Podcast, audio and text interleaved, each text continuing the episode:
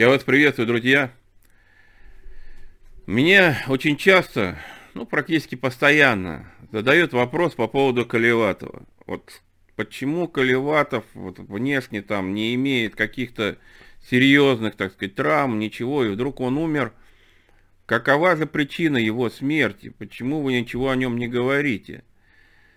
Я уже в одном видео касался темы Колеватова, но я так понимаю, люди вновь приходящие не смотрят мои предыдущие ролики, и вот это мне, честно, серьезно огорчает, серьезно огорчает.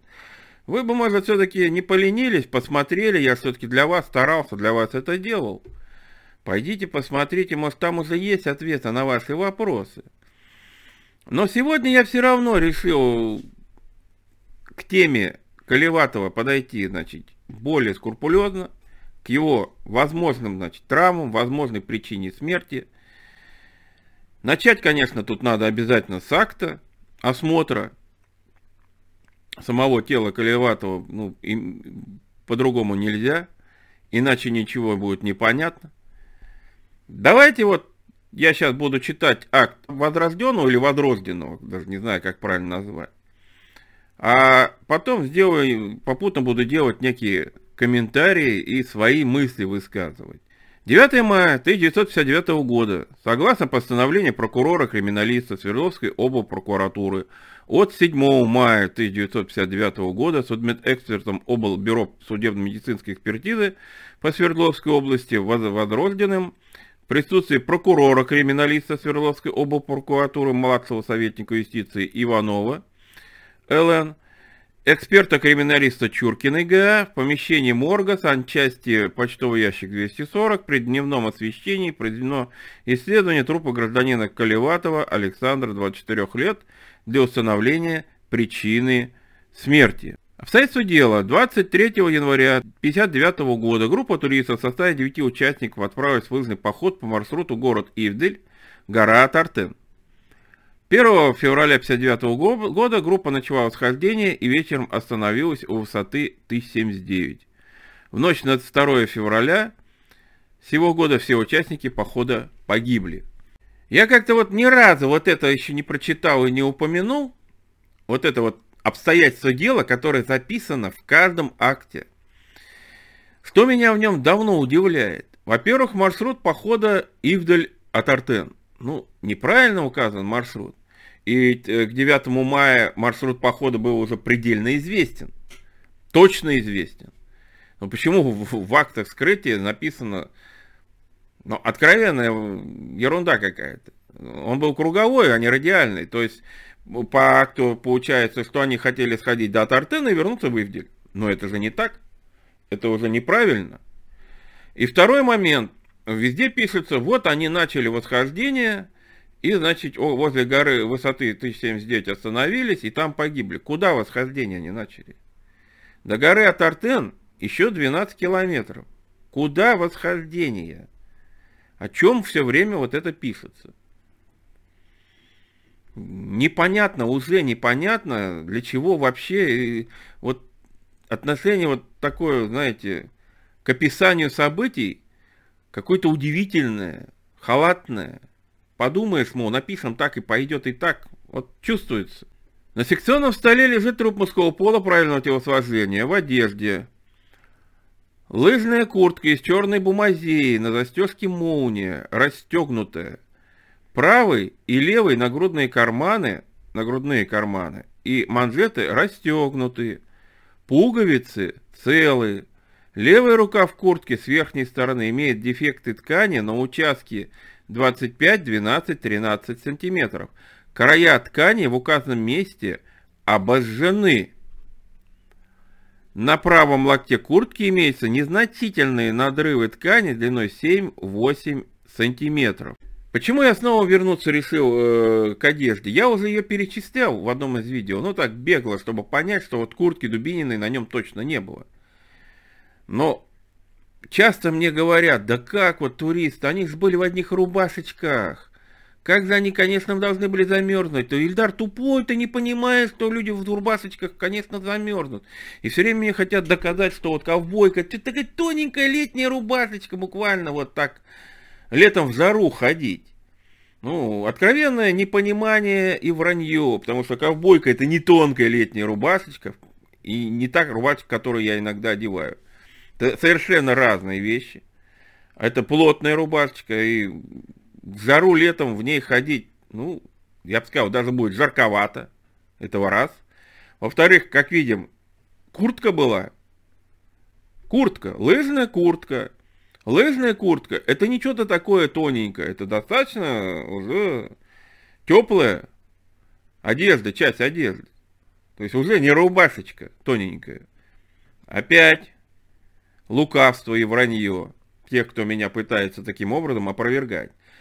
Хочу обратить внимание, что все пуговицы целы. Был вопрос, по-моему, Аленушка задавала, а нет ли оторванных пуговиц? Вот здесь было указано, что все пуговицы целые, они просто расстегнуты, но целые. Значит, их действительно расстегивали на рукавах, на нагрудных карманах, но не, не, не, не вот таким, не рывком. Есть э, на одном рукаве обожженный участок, на другом рукаве немножечко надрезанный участок. Так вот, эти обожженные практически у всех, почти у всех на одеждах есть кусочки обожженных э, э, мест. Понимаете? Места есть небольшие, обожженные. Либо обожженные там чуть волосы, или еще что-то. Я все время говорю, вот это и есть доказательство, что упала печка, возможно, уголь посыпался, трубы упали. И каждый, каждый получил небольшое вот соприкосновение с горячим металлом или с углем. Возможно. Потому что в лыжной куртке возле костра спать, ну, я что-то сильно сомневаюсь, вы же сами говорите, но возле костра невозможно обогреться. Ну, значит, обжечь он мог куртку. Не возле костра, а именно в палатке от упавшей печки. А вот надрывы там немножечко на другом рукаве. Но это опять-таки бежал, объел, в елочке порвал.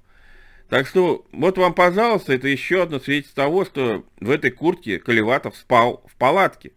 И в палатке печка явно топилась. Над курткой коричневый с начесом трикотажный свитер. Затем под ним второй свитер серого цвета, поношенный. Вот здесь хочу немножечко сразу сделать оговор. Скорее всего, ошибка не над курткой, а, видимо, под курткой. Потому что тут, вот, судя по э, логическому перечислению, не получается. Но хочу сказать, вот вам, пожалуйста, еще два свитера. Тоненькая рубашечка. Хлопчатобумажная ковбойка в синюю, красную и черную клетку с двумя нагрудными карманами. На правом кармане английская булавка, в нем находился ключ, плоский от замка ворот, и манжеты ковбойки расстегнуты. В левом кармане кусочек оберточной бумаги, упаковка от пакета кадеин с содой. Рубашка, два свитера, куртка. Да в таком состоянии я могу по улице гулять, вот лично я. Вот меня все время говорят, а вы бы смогли. Ну, может быть, я как-нибудь сделаю, конечно, покажу, рискну своим здоровьем и сделаю видео, в каком, как я гуляю по улице. Я вообще-то хожу в любую погоду, вот в любую зиму. У меня легкий свитер на голое тело и куртка. Все, больше я ничего не одеваю, мне жарко становится. И даже вот на этой фотографии, да, вот я вот здесь стою, обнимаю русалочку, это моя фотография санатория Карага, это к тому, что я из дому никогда не выхожу, для несведущих.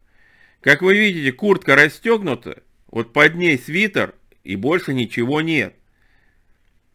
И на ногах у меня вот штаны спортивные.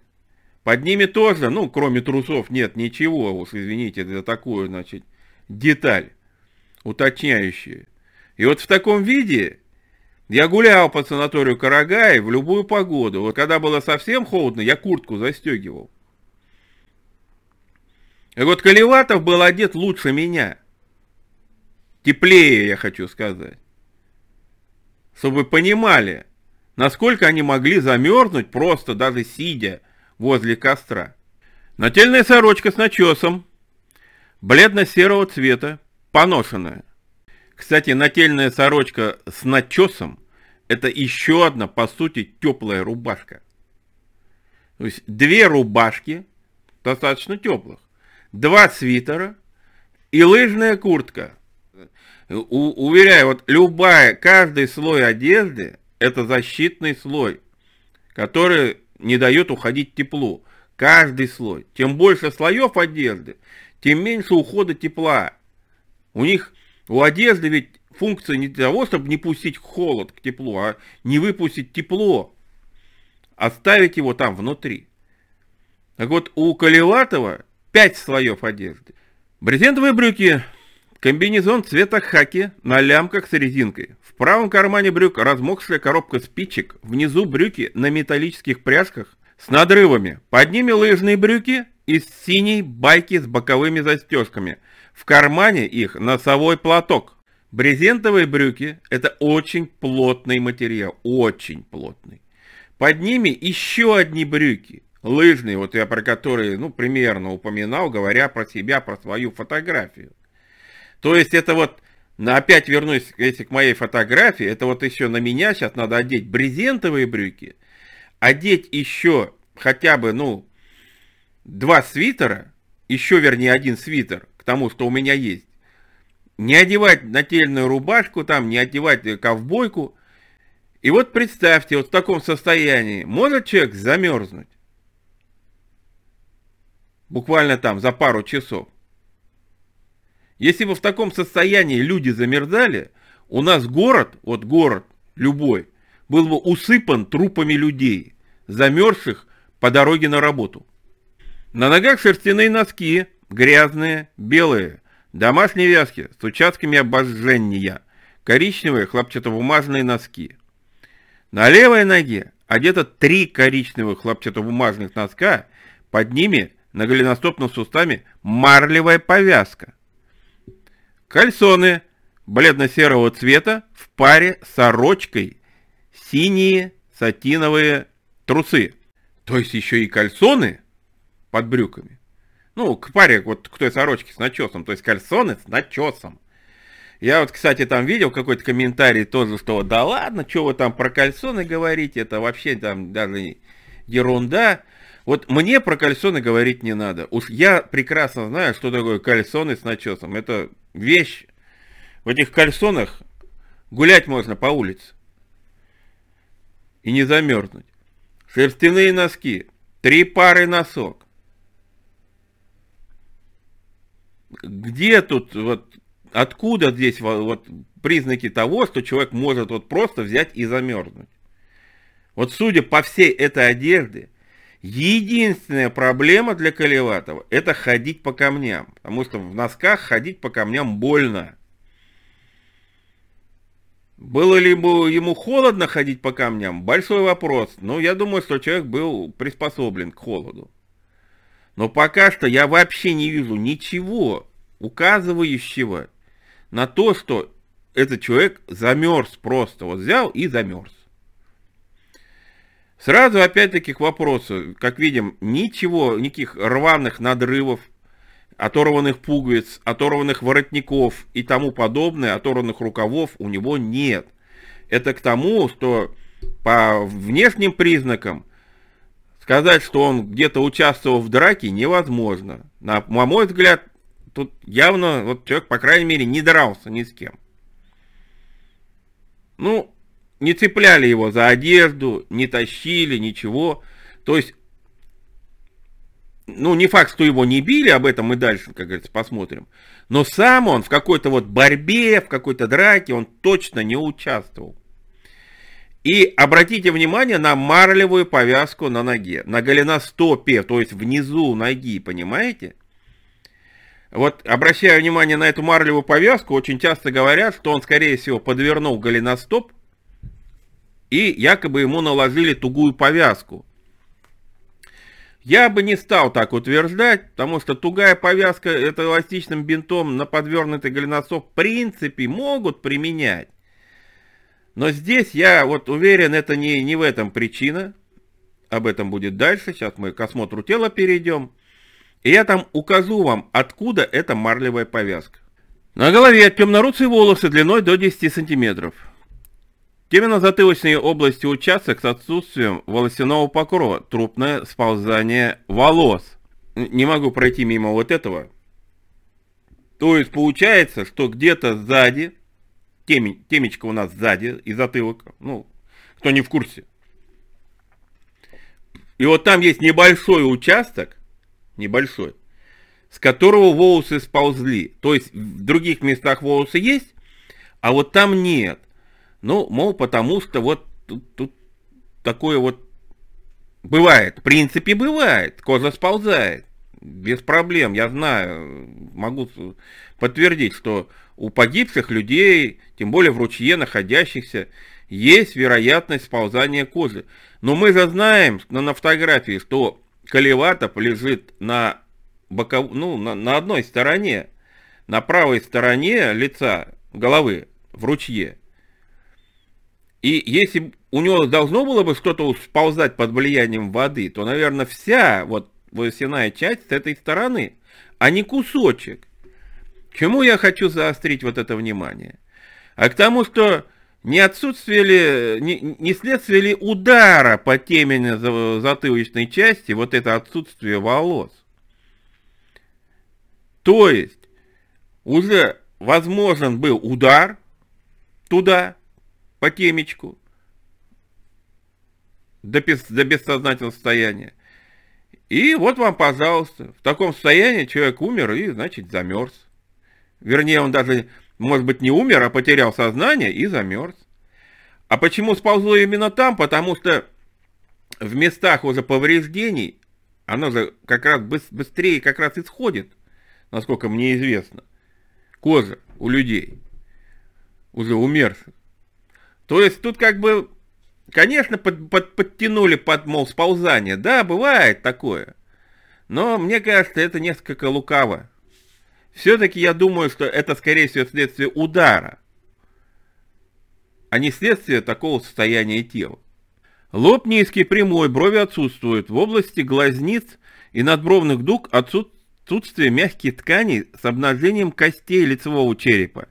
Мягкие ткани по краю обнажения кости дряблые, сглаженные, слегка подняты. Глазные яблоки сморщены, глубоко запавшие полость глазниц. Вот здесь опять-таки продолжение моей темы, ну, вот, ну, темы, вернее, которую я понял, что вот при повреждениях, при прижизненных, предсмертных, вот эти места, которые были повреждены, они, скорее всего, в первую очередь и уходят, отпадают, так сказать, от тела. И вот то, что у него, значит, вот отсутствие над, э, в этих местах мягких тканей, то может говорить, что по глазам тоже били. Были удары, возможно, возможно. Потому что опять получается, что почему-то частично сползает, причем сползает в тех местах, которые водой, не, ну, как бы под влиянием воды не оказываются проточной. Удивительно. Про глазные яблоки я ничего не могу сказать. Запавшие, ну, по фотографиям там непонятно, потому что по фотографиям там явно зияют. Что такое запавшие, усохшие, я сказать не могу. Это надо поизучать вопрос. Может быть, действительно они были запавшие, может быть, их тоже не было. Ну, непонятно. Если, кстати, в действительности глазных яблок не было, то, по всей вероятности, тогда можно признать удаление, именно вырезание. Тоже вполне могло быть. Может быть, поэтому и сказали, что они как бы есть, но они там глубоко запавшие, поэтому мы их не видим. Потому что не видно, понимаете, ведь отсутствует, получается, э, веки. Вот вся вот часть, которая вот на, на глазнице присутствует, кожа и ткани, отсутствует у Колеватова. Это видно по фотографии, опять-таки. И вот это странно. Почему они тогда запавшие, а все остальное отпавшие? Спинка носа прямая, хрящи носа мягкие на ощупь, необычной подвижности. Основание носа приплюснуто, носовые отверстия сжаты. Ну, вот это что, не удар, что ли? Еще раз повторяю, он лежал не на носу. Вот если бы э, тело Колеватова нашли лежащим лицом вниз, то тогда сплющенный нос, сплющенный, понимаете? Ноздри вот сжатый и нос, они бы себя оправдывали. То есть, ну, в таком положении он был, поэтому так и вот и получилось. Но он-то лежал на боку, с чего ему нос-то сплющиваться должен? Причем хрящ необычно подвижен на носу. Что такое необычно подвижен? Ну, возрожденный правильно говорит, он сломанный просто. Перелом носа у него был. Явный. Обычно, правда, в этот момент кровоизлияние происходит, а как бы кровоизлияние-то он ну, не указывает, э, судмедэксперт. Но тут уж правильно, в ручье лежит человек, всю кровь давно смыло оттуда. У, у, у, поэтому тут сказать, что из носа обильно шла кровь, как бы может быть поэтому и не указано. Но я уже вам сказал, насчет крови это э, указано было в постановлении о закрытии дела. Это я дальнейшем вам покажу. Там интересный момент есть про кровь, у Колеватова конкретно. Так что советую досмотреть до конца.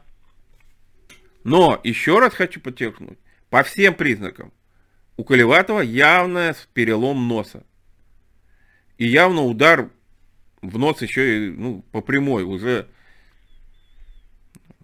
Ну вот как у боксеров бывает.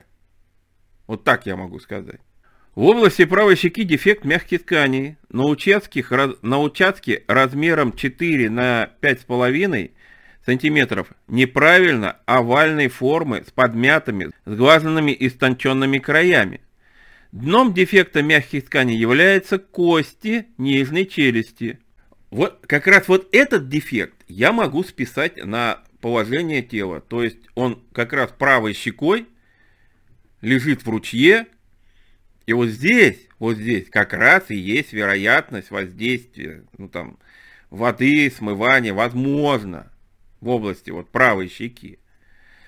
Конечно, это могло быть опять-таки следствием все равно первоначально повреждений от удара, а потом уже это легко смылось водой, потому что, ну, я же говорю, это поврежденные участки кожи слезают быстрее.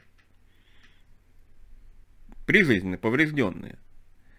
И так что это вполне тоже можно принять за удар по значит, правой части лица. Рот широко раскрыт, зубы ровные, белые.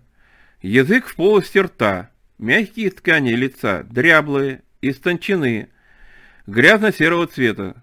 За правой устной раковиной в области сосцевидного отростка рана неопределенной формы размером 3 на 1,5 и 0,5 сантиметров, проникающая до сосцевидного отростка. Вокруг дефекта, расположенного на правой щеке и области нижней челюсти, мягкие ткани багрово-зеленого цвета. То есть за ухом, вот прям за ухом, есть проникающая рана. Вот где-то 3 сантиметра. Длиной 3 сантиметра. Я так понимаю, что шириной где-то полтора сантиметра или шириной пол сантиметра, а глубиной может быть полтора сантиметра. Непонятно вот эти вот э, цифры, которые там приводят возрожденные. Но явно есть какой-то след от чего-то такого тоненького и узкого.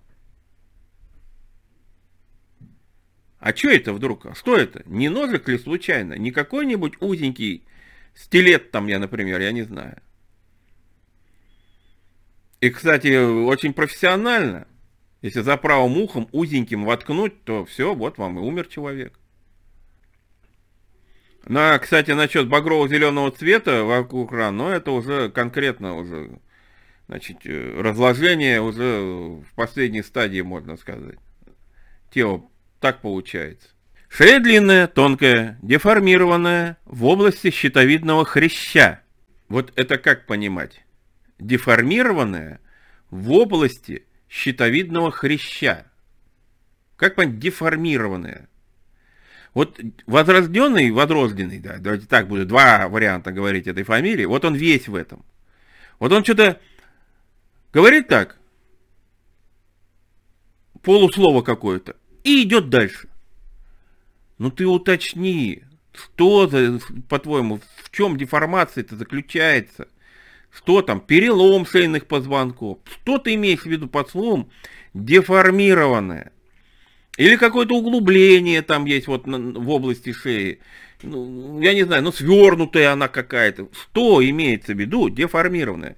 Вот постоянно какие-то недоговорки. Постоянно без вот, ну, общее что-то высказывание – совершенно не уточняющие сути.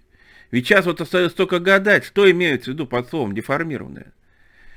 Душили человека деформирован, то есть вмятость какая-то на шее. Свернули шею, деформация произошла. Сломали там, так сказать, ему шейный позвонок и опять деформация. Что имеется в виду под словом деформированное? И вот деформированная шея, это опять-таки признак воздействия внешнего, ну, по-другому тут просто невозможно объяснить, с чего вдруг у него деформирована шея. Но правда, каким образом деформирован, нам остается теперь только гадать. И вот опять к вопросу а, об изгумации все время говорят, да ладно, зачем изгумации, там она ничего не ответит. Вот изгумация Колеватова была бы очень важна для этого дела. Очень. Посмотреть вот на шейные позвонки хотя бы. На их состояние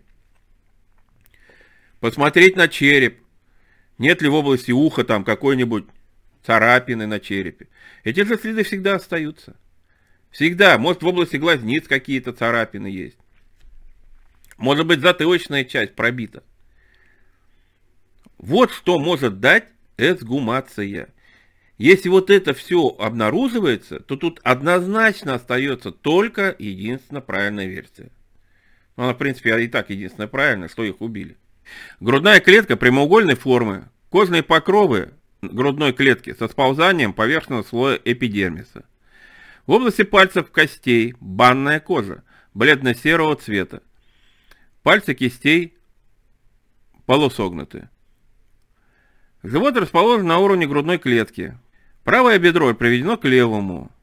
В области наружной поверхности правого бедра участок вдавления мягких тканей размером 25 на 15 сантиметров, без кровоизлияния в подлежащие в мягкие ткани. Вот про вдавливание вот этого бедра правого, да, ну, на котором и лежал коллеватор, ну, явно лежал на камне, потому что 25 сантиметров на 15, вот какое-то вот такое вдавливание, это явный след от камня. То есть вот он на камне как лежало бедро, так и постепенно камень так вот в ходе разложения об, об, обволокло, так, так скажем. То есть вот здесь вот как раз ничего нет такого загадочного. Все как раз понятно и объяснимо. Ну, по-моему, единственное вот э, какая-то такая внешнее повреждение, которое легко можно объяснить у Колеватова. Но вот дальше будет еще очень интересная вещь. В области стоп банная кожа бледно-серого цвета, Кости конечностей на ощупь целые. В области левого коленного сустава на внутренней поверхности разлитое кровоизлияние в подлежащие ткани. Ну, ссадина на колене. То есть колено явно разбито. А теперь вспоминаем. Ну, кто в детстве э, успел побегать, ну, вот как я, например, такие, как я, конечно, могут вспомнить. Нынешняя молодежь, наверное, этого не вспомнит, они с детства возле компьютеров сидят. А мы во дворе успели побегать, поноситься, и что у нас обычно всегда у всех, у пацанов, по крайней мере, однозначно? Всегда были разбитые колени. Потому что падение на асфальт, на твердую почву всегда приводило к тому, что содранная кожа на коленях. И вот у Кулеватова явные признаки именно вот такого падения. То есть он на одно колено падал. То есть он не подворачивал голеностоп, как нам все время пытаются там показать, что вот, мол, повязка на голеностопе марлевая. Марлевая, подчеркиваю. Эта повязка, она была перевязана у него на колене, на левом, на ссадине, чтобы от незаражения не произошло, чтобы кровь Понимаете, там вот в, в открытую рану не попала грязь. Вот марлевую повязку на колено ему намазали. Значит, он падал.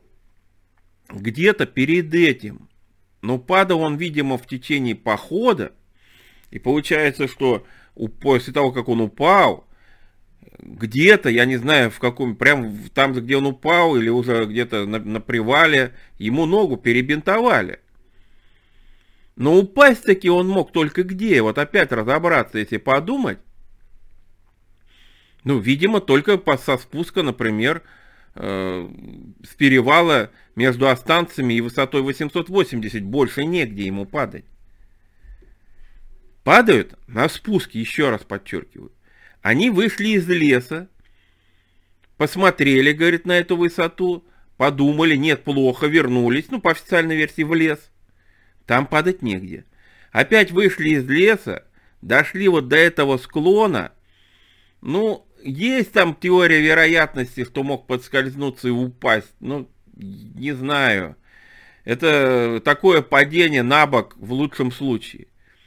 А вот если бы они пошли с перевала и спускались в сторону кедра, и на этом спуске он, вот как на этой фотографии, например, вот видите, вот фотография спуска, которую я уверен, что это фотография рядом с высотой 880 сделанные, они там, там, где нам говорят.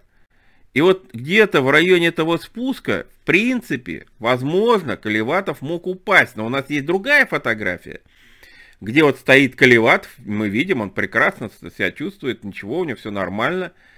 Вот либо ему уже перемотали эту рану, да, в этом месте, остановились, либо все-таки они еще дальше пошли. И где-то там произошло падение. Ну, например, на той же горе Атартен. А не было ли это падение массовым? То есть не, могло, не могли ли в этот момент упасть не только Колеватов, а упасть и там Зина Калмогорова, Дорошенко, Слободин, тот же Дятлов, там, поразбивать себе руки. Зина могла и лицом прокатиться. То есть где-то вот, вот эти раны, которые за сутки до вот этого, до их гибели, как их э, утверждает Туманов, были сделаны, не могли ли они следствием какого-то массового падения быть? Вот еще как вариант. Но то, что падал Колеватов, это сто процентов. Но после этого ему перемотали, все было нормально. А вот уже в, в, в момент побега, убегания от опасности, у него повязка сползла, и он так ее и не поправил, забыл про нее. Потому что не успел просто-напросто. Вот вам еще одно доказательство того, что поспешные выбегания и убегания от кого-то. Не от чего-то, а именно от кого-то.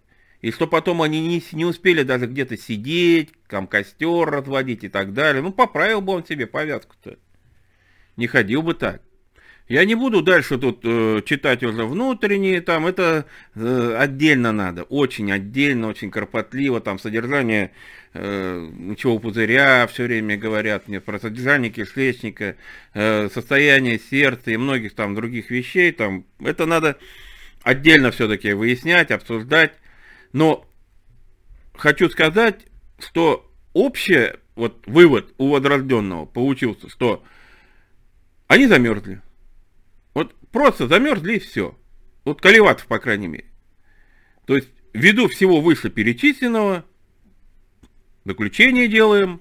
На основании исследования трупа Каливатова считаю, что смерть его поступила в результате воздействия низкой температуры, обнаруженной на теле Каливатова телесные повреждения в области головы, дефекты мягких тканей, а также банная кожа являются подсмертными изменениями трупа, находящегося последнее время перед его обнаружением в воде. Смерть Каливата насильственная. Как мы видим, он все-таки подчеркнул, что в области головы повреждения, но это вот в воде, мол, в воде, это не, не то, не подумайте. Но вот акцентировал на это внимание все равно, понимаете? Что-то здесь все-таки не то. Что-то здесь в этом вот неспроста. Потому что, ну, вообще никаких признаков он не перечислил. Просто считая, говорит, что Колеватов умер от воздействия низкой температуры. А на основании чего? Какие признаки? Непонятно. Ведь если у других он еще как-то там пятна Вишневского, что-то, обморожения какие-то там, ну вот такие признаки все равно вот подтягивал у, у других, я имею в виду у Дятлова, Дорошенко, Кривонищенко, Слободина и Колмогоровой. У Кулеватова он даже вот этих признаков не смог подтянуть, но там, по, по сути, он и не мог увидеть никаких пятен Вишневского уже по состоянию, однозначно. И, возможно, ну, почему-то обморожение он тоже ни, никакие не указал.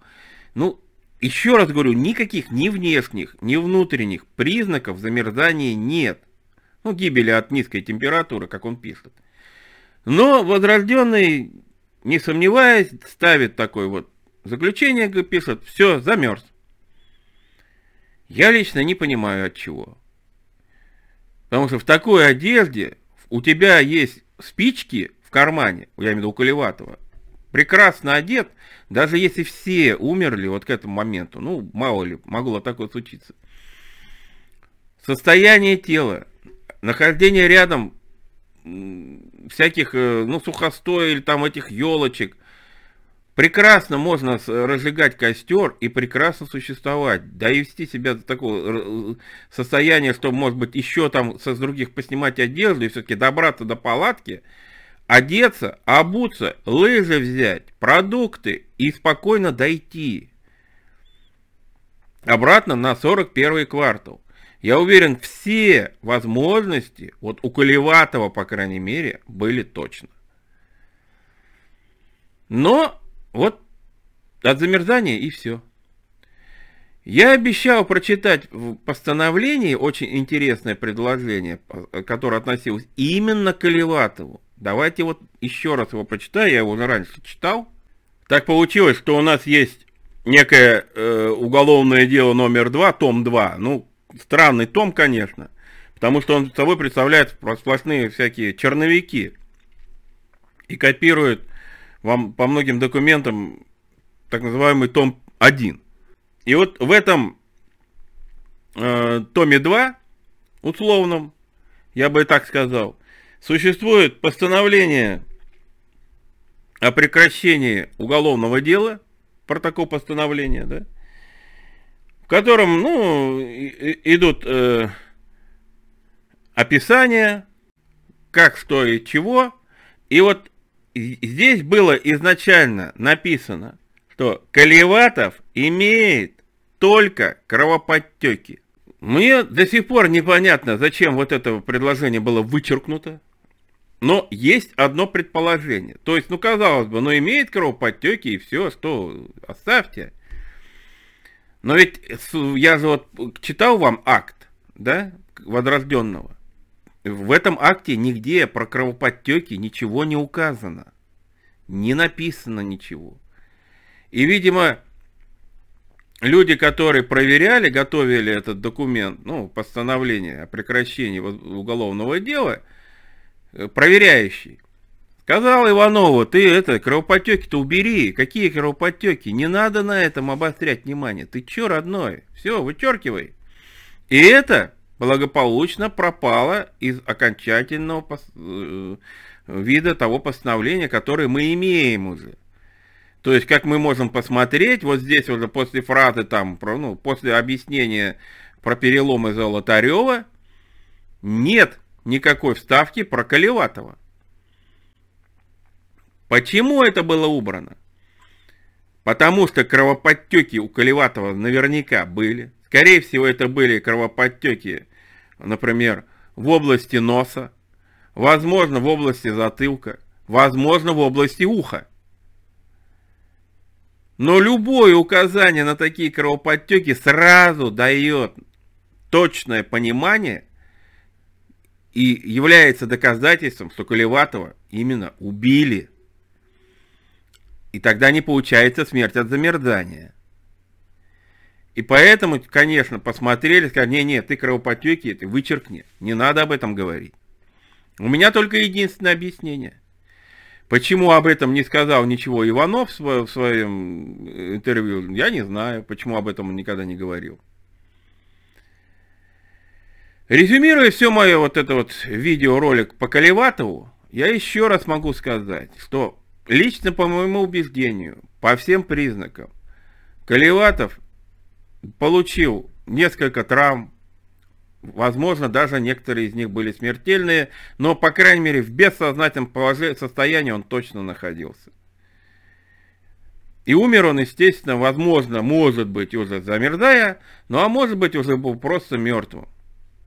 Ну, от удара по голове, от какого-то проникающего, значит, проникающей раны, там, проникающего воздействия каким-то предметом в область уха. Получал по носу.